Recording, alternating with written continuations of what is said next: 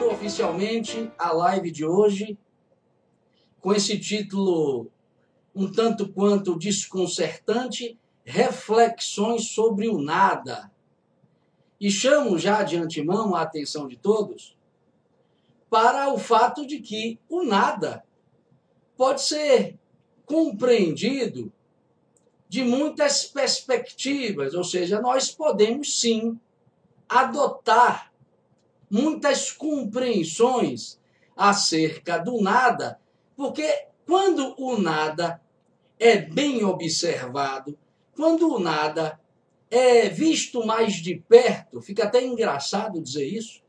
Como assim, professor? O nada quando visto mais de perto? Pois é, é isso mesmo. O nada, quando bem visto, quando bem observado, quando visto mais de perto, é mais do que um pronome indefinido, é mais do que um substantivo que designa o estado de não existência de alguma coisa. Então, quando bem visto, o nada expressa algo muito além do que nós temos em mente a respeito dele. E vamos lá então observar, vamos procurar entender mais de perto o que significa essa palavra tão comum em nossos dias, porque, claro, o nada é o oposto do tudo. Mas pode ser também entendido, filosoficamente, como algo que tem em si o tudo. Ou seja, o nada, de certo modo, e sobretudo quando visto da perspectiva da filosofia oriental, não é a não existência de alguma coisa, mas a existência de tudo em estado de potência ou em estado de latência. E já que eu mencionei esta particularidade semântica do nada, por que não começar aqui com uma compreensão mitológica acerca do nada? Observem vocês que o nada aparece na mitologia recorrentemente como um campo, como um campo de possibilidades de onde tudo brotou. Se vocês procurarem nas várias cosmogonias ou nos vários mitos de criação de todas as culturas, ou de praticamente todas as culturas, porque não conheço todas, mas as que conheço, todas falam de um tal instante primeiro falam de um tal campo de possibilidades chamado de nada que, sabe lá por quê, resolve manifestar todas as possibilidades de existência de que se está prenhe. Ou seja, o nada é um campo ou uma dimensão prenhe ou grávido de absolutamente tudo que se manifesta no tal cosmos ou no tal universo. Isso aparece recorrentemente nas mitologias.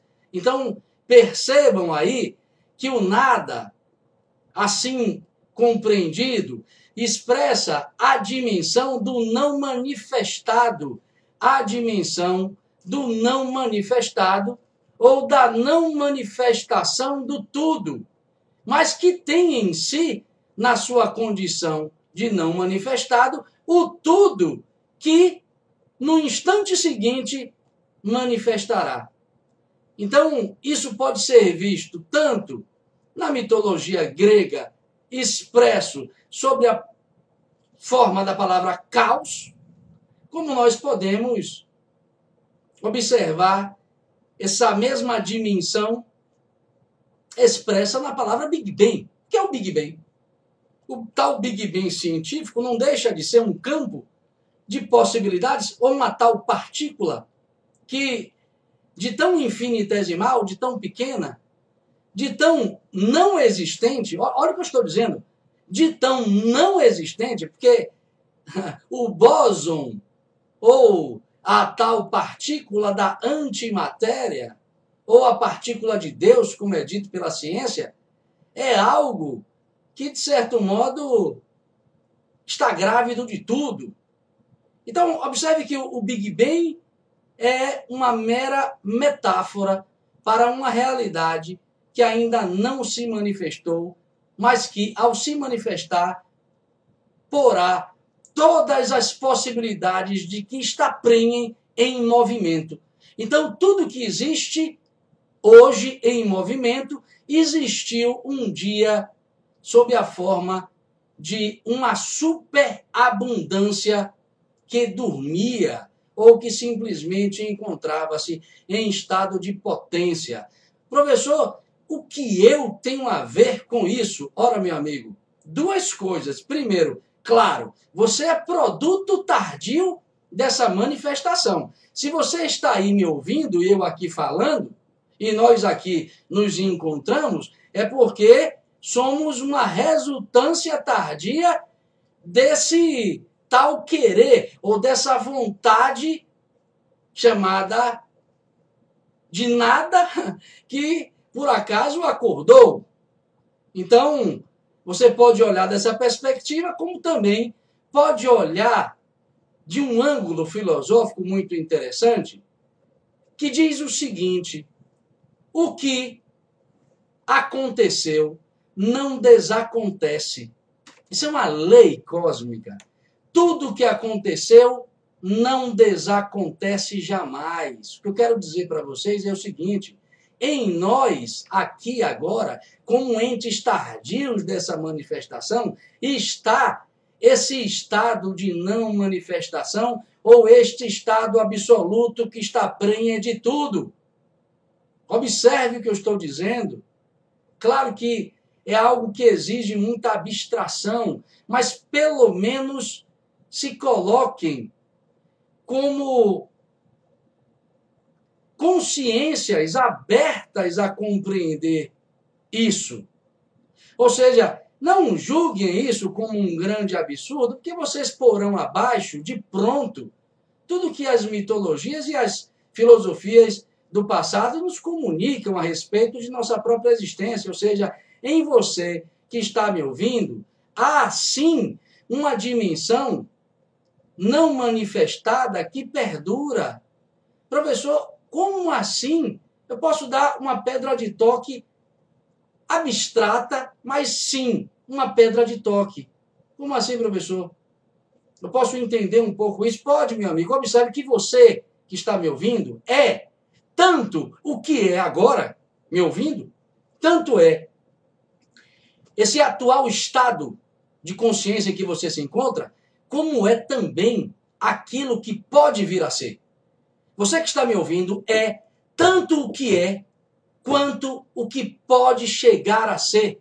Ou seja, a perfeição do absoluto habita em você e dorme esperando um dia que seja acordada. É o estado de absolutez, de fundo, que subjaz em você. Do mesmo modo que o universo manifestou-se como algo que busca completar-se ou retornar para esse estado de absolutez, você tem em si, como produto do universo ou como produto microcósmico desse universo ou dessa manifestação, você tem em si essa mesma possibilidade. Você é o que é agora, mas também é o que pode chegar a ser. Eu digo mais, você é o que é agora e é também o máximo que pode chegar a ser. Que você entenda bem isso e busque esse máximo dentro de si, porque ele está te aguardando, assim como o estado de absolutez do universo aguarda o próprio universo para se manifestar. Bom, falei muito sobre o nada de uma perspectiva mitológica. Podemos seguir na direção de uma outra compreensão, uma compreensão mais fisicalista.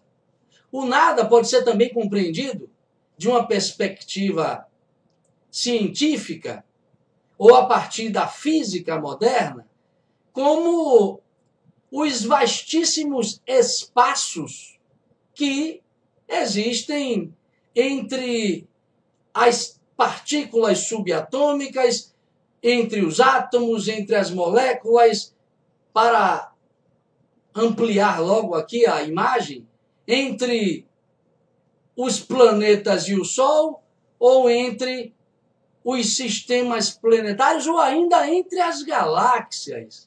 Observe para onde eu estou apontando.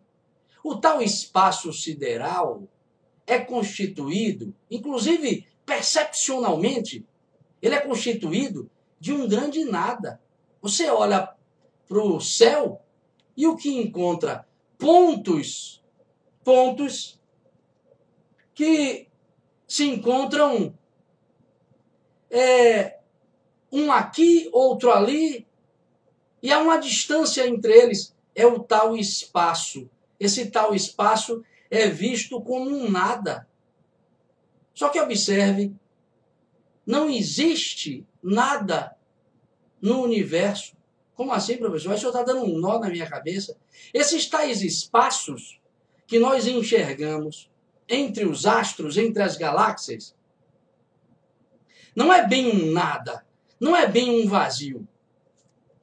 Mas o senhor falou das partículas subatômicas, ou seja, entre as tais partículas subatômicas existem espaços? Ora, meu amigo, estuda aí a física quântica, estuda a cosmologia moderna e você verá que existem vastíssimos, amplíssimos espaços entre uma partícula e outra, entre o núcleo do átomo e sua eletrosfera. Eu fiz um curso no Rio de Janeiro pelo sistema virtual de transmissão aí por essas plataformas, um curso é, gravado num Instituto de Física do Rio de Janeiro, com o professor, se eu não me engano, chamado Mário Novello, um dos grandes estudiosos de física e de cosmologia moderna, e eu ouvi, se eu não me engano, isso que vou dizer para vocês, que a distância do núcleo do átomo para a sua eletrosfera equivale a uma bola de basquete em relação a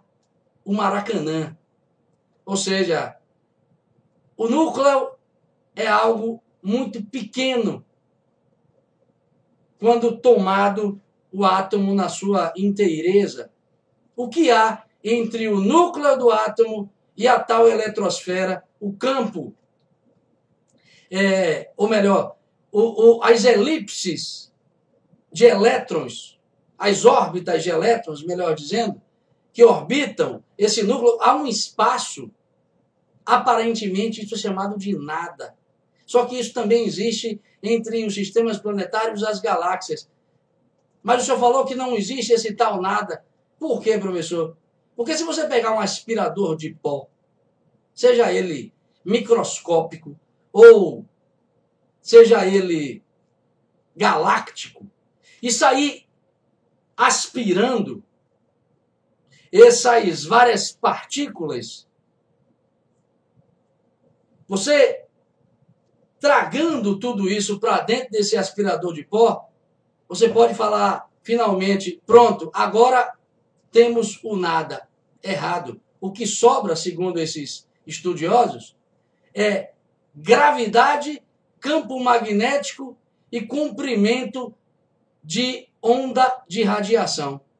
Ou seja, sobra alguma coisa fica sempre alguma coisa ali registrando presença. Meu amigo, a vida é um grande mistério. É por isso que os gregos antigos, mais precisamente os pré-socráticos, olha só, os caras não tinham as tecnologias que nós dispomos hoje em dia, e os pré-socráticos já diziam: a natureza tem horror ao vácuo a natureza tem horror ao vácuo. Parece que a vida quer marcar presença em tudo, seja sob a forma de uma materialidade evidente, seja sob a forma de um campo ou de uma onda ou de um campo mesmo de possibilidades, como diz o próprio cientista Heisenberg. Então observe que o nada no universo não é tão vazio como a gente pensa, mas é também, claro, uma possibilidade de compreensão. Bom, na filosofia nós encontraremos o nada como conceito. Como assim, professor? Os filósofos tomam o nada como objeto de reflexão, principalmente os filósofos contemporâneos. O nada é objeto de reflexão de Schopenhauer, de Nietzsche, de Hegel, de Heidegger, de Sartre e de muitos outros dessa tradição fenomenologista existencialista. Inclusive, a própria contemporaneidade filosófica funda o que nós hoje na filosofia chamamos de nihilismo. Olha só, o que é nihilismo, professor? Vem do latim nihil, que significa nada. Latim, nihil, igual a nada. Nihilismo é uma espécie de doutrina a respeito do nada. Existe isso, professor? Só existe, meu amigo, na filosofia contemporânea. Se nós olharmos, por exemplo, da perspectiva de um Sartre, do filósofo francês Jean-Paul Sartre, na sua chamada metafísica do não ser, a partir da metafísica do não ser, já estou dizendo aí o que é propriamente o nada ou seja, o não ser. Então, da perspectiva metafísica do não ser, o Jean-Paul Sartre, na sua célebre obra O Ser e o Nada, olha o título da obra, O Ser e o Nada, diz que o nada, olha só, diz que o nada é o princípio metafísico de constituição da consciência humana. Não entendi, professor, porque eu não sou da área de filosofia. Me esclareça aí o que o Sartre está dizendo. Ele está dizendo o seguinte: que a sua consciência, a sua, a consciência sua de você que está me ouvindo, é um nada. Não entendi, mas você vai entender agora. O Sartre, assim como toda a tradição de filósofos da fenomenologia e do existencialismo, afirmam que a consciência não é uma coisa substancial, não é uma coisa pensante, como diz o filósofo Descartes, é um grande vazio, é um grande ou um nada absoluto. Não entendi, mas agora definitivamente você vai entender. O que é a consciência como um grande vazio ou como um nada absoluto? É a consciência entendida como um ato, como um movimento, como um vento, como diz o próprio Sartre metaforicamente. Ou seja, é a consciência não como uma coisa, mas como um posicionar-se em direção a alguma coisa, mas como um dirigir-se a alguma coisa, ou como um colocar-se a perceber alguma coisa. Para ser mais preciso, consciência como nada é a consciência como um ato de ver, de visar, de perceber, de observar alguma coisa. Só que observe, e eu gosto dessa reflexão existencialista, na medida em que nós somos definidos por uma consciência que está vocacionada sempre, sempre a perceber, a gente necessariamente recebe o dom ou a necessidade de decidir. Ou seja, a consciência humana é a única consciência que pode decidir. O gato é decidido, ou seja, ele vive de acordo com a sua programação instintiva.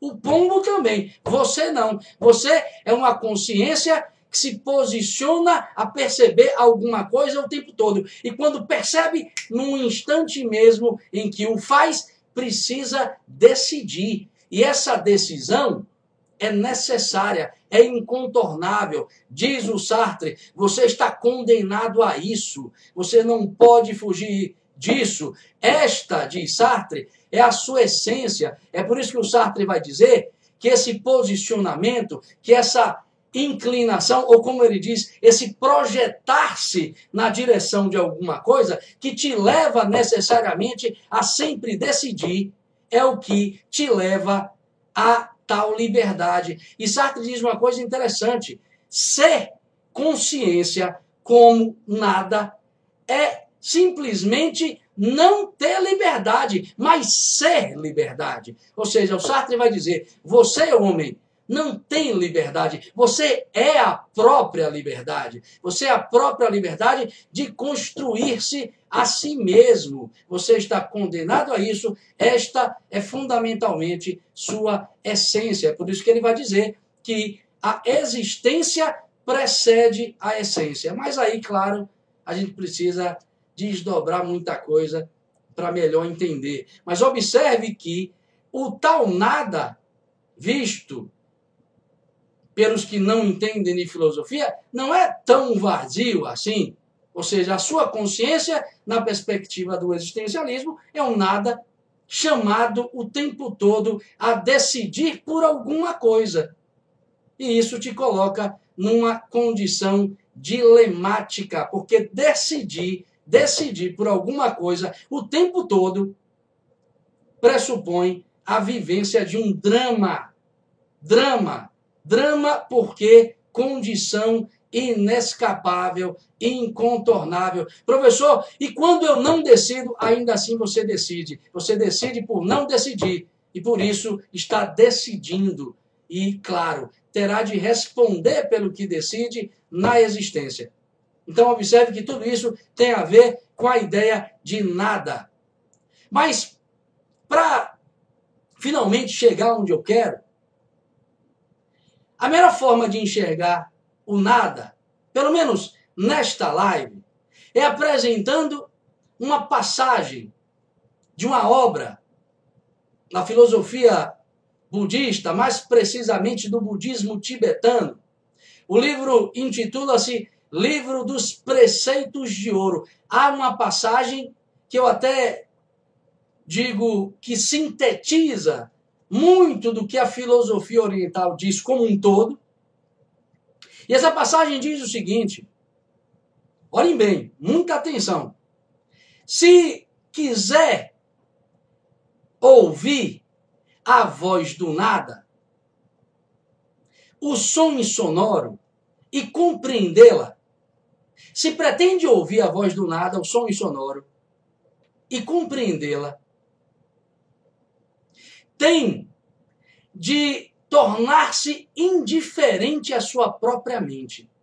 Você tem de tornar-se indiferente à sua própria mente. Continua o texto budista, que é a sua mente, a grande criadora das ilusões, a grande destruidora do real. Só essa colocação, já por si só, daria uma palestra inteira. Só por si só já merece muita atenção. Para você ouvir a voz do nada, o som insonoro que habita em você, você precisa você precisa tornar-se indiferente às flutuações de sua mente. Continua o texto budista. Que o discípulo ou que você mate a sua própria mente. Só assim só assim, deixando de ouvir os muitos sons, poderá você discernir o uno. Poderá você discernir o uno. Continua o texto budista. O som interno que mata o som externo das ilusões.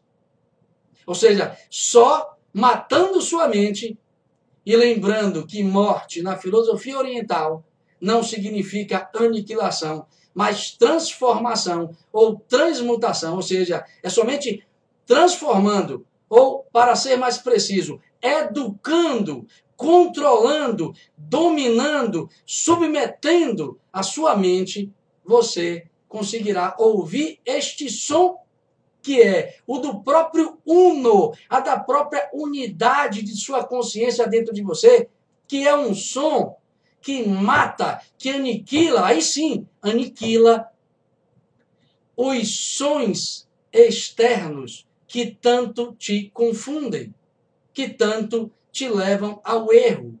traduzindo aqui, é, é, pessoal, traduzindo aqui, em primeiro lugar, é preciso que a gente perceba, perceba, que em nós há uma voz que constantemente fala, constantemente grita. Uma voz que, por mais que esteja sendo asfixiada, em nosso dia a dia, grita, clama por ser ouvida. Há uma voz ativada em nós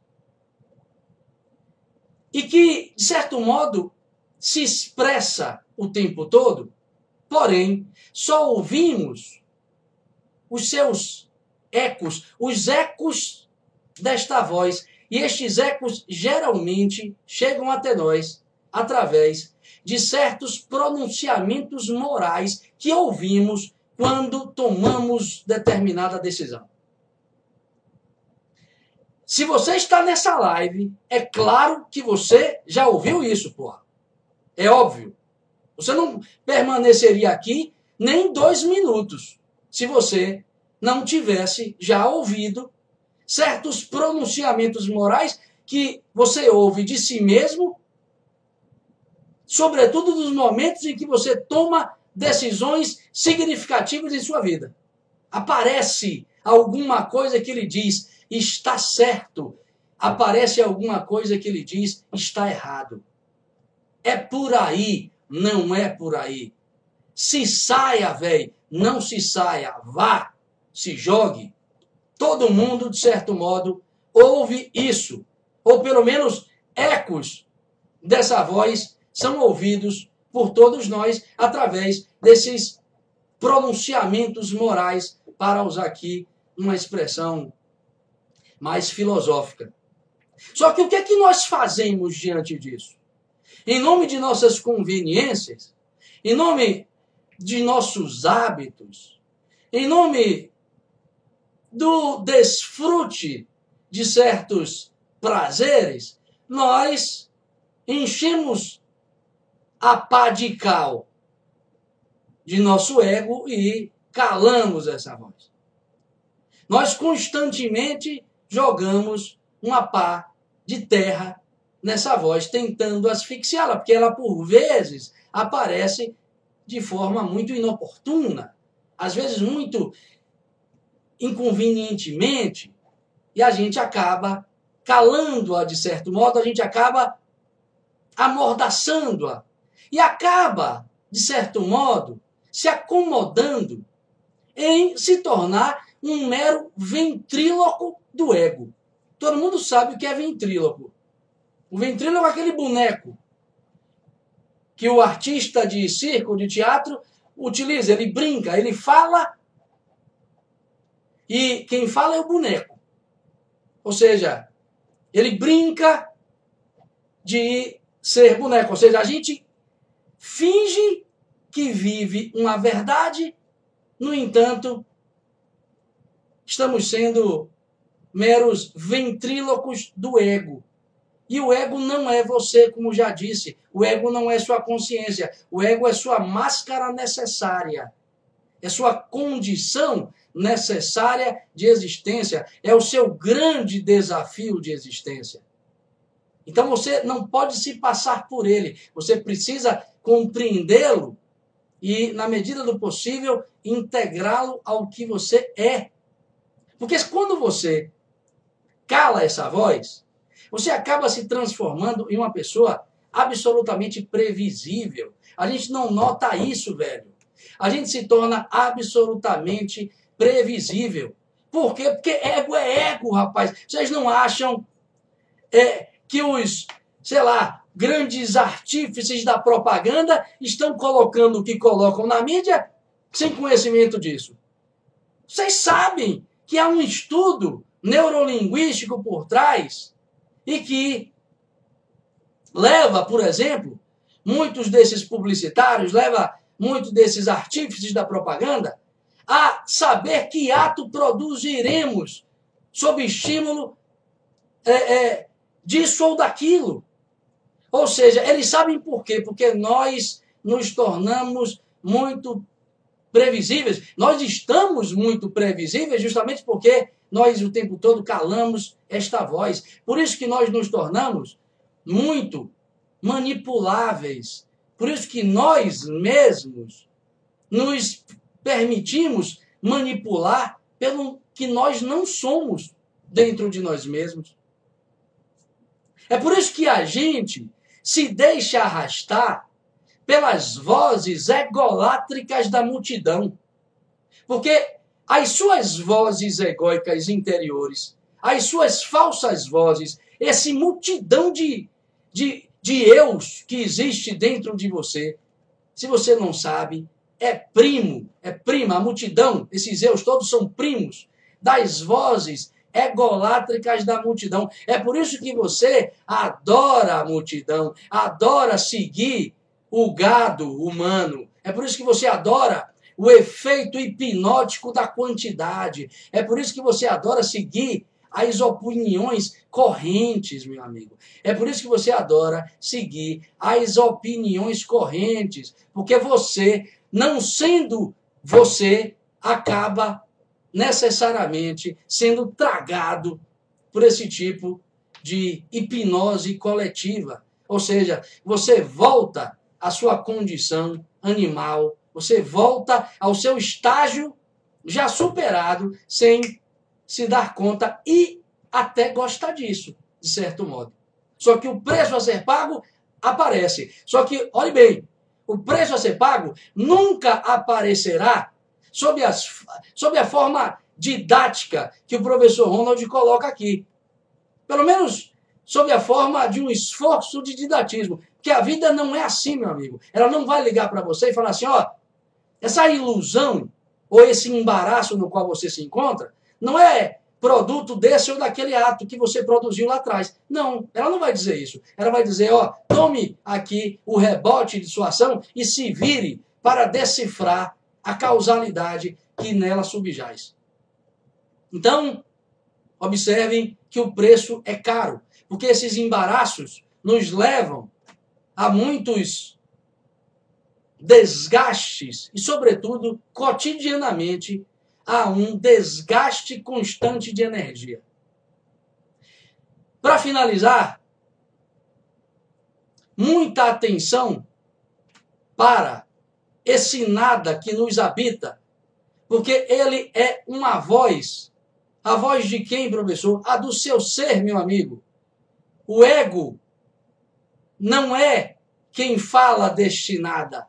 Esse nada se expressa através de uma elocução que o tempo todo lhe solicita o válido na vida. Como eu posso pressentir ou perceber o que é válido em minha vida, professor? Ou, em outras palavras, como eu posso ouvir essa voz? Ou pelo menos tentar ouvi-la? Ouça os chamados de sua consciência para o difícil, para o íngreme, para o áspero. Não fuja das suas responsabilidades, sobretudo da autorresponsabilidade ou da responsabilidade de assumir que suas dores são suas e não são propriamente provocadas pelo mundo ou pelo outro. Não são, são suas. Tome-as como suas. Isso é responsabilidade sua, é dever seu. E isso aparece, ainda que de forma muito pouco audível, aparece em você. Há um chamado para o difícil, há um chamado para o dever, há um chamado para a responsabilidade, há um chamado em você para o autoesquecimento. Esqueça um pouco de você e você perceberá mais claramente essa voz. Ela se tornará altissonante. Esqueça um pouco de seus desejos, velho. Esqueça um pouco de seus desejos. Ou, em síntese, ouça o chamado de sua consciência para o serviço à humanidade. Como posso eu, professor, servir à humanidade? Sou tão pequeno, meu amigo. Você pode servir da forma como a vida espera que você sirva. Já é o suficiente. E o que a vida espera de mim, professor? Que eu viva, ou tente viver, pelo menos, um pouco da virtude, ou das virtudes aqui entendidas, aqui entendidas como as disposições inatas que temos para fazer de forma consciente e voluntária o bem de forma consciente e voluntária o bem.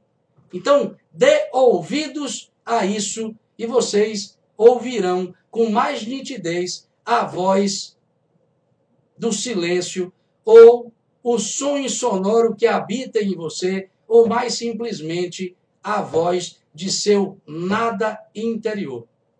Grato a todos, um excelente fim de semana.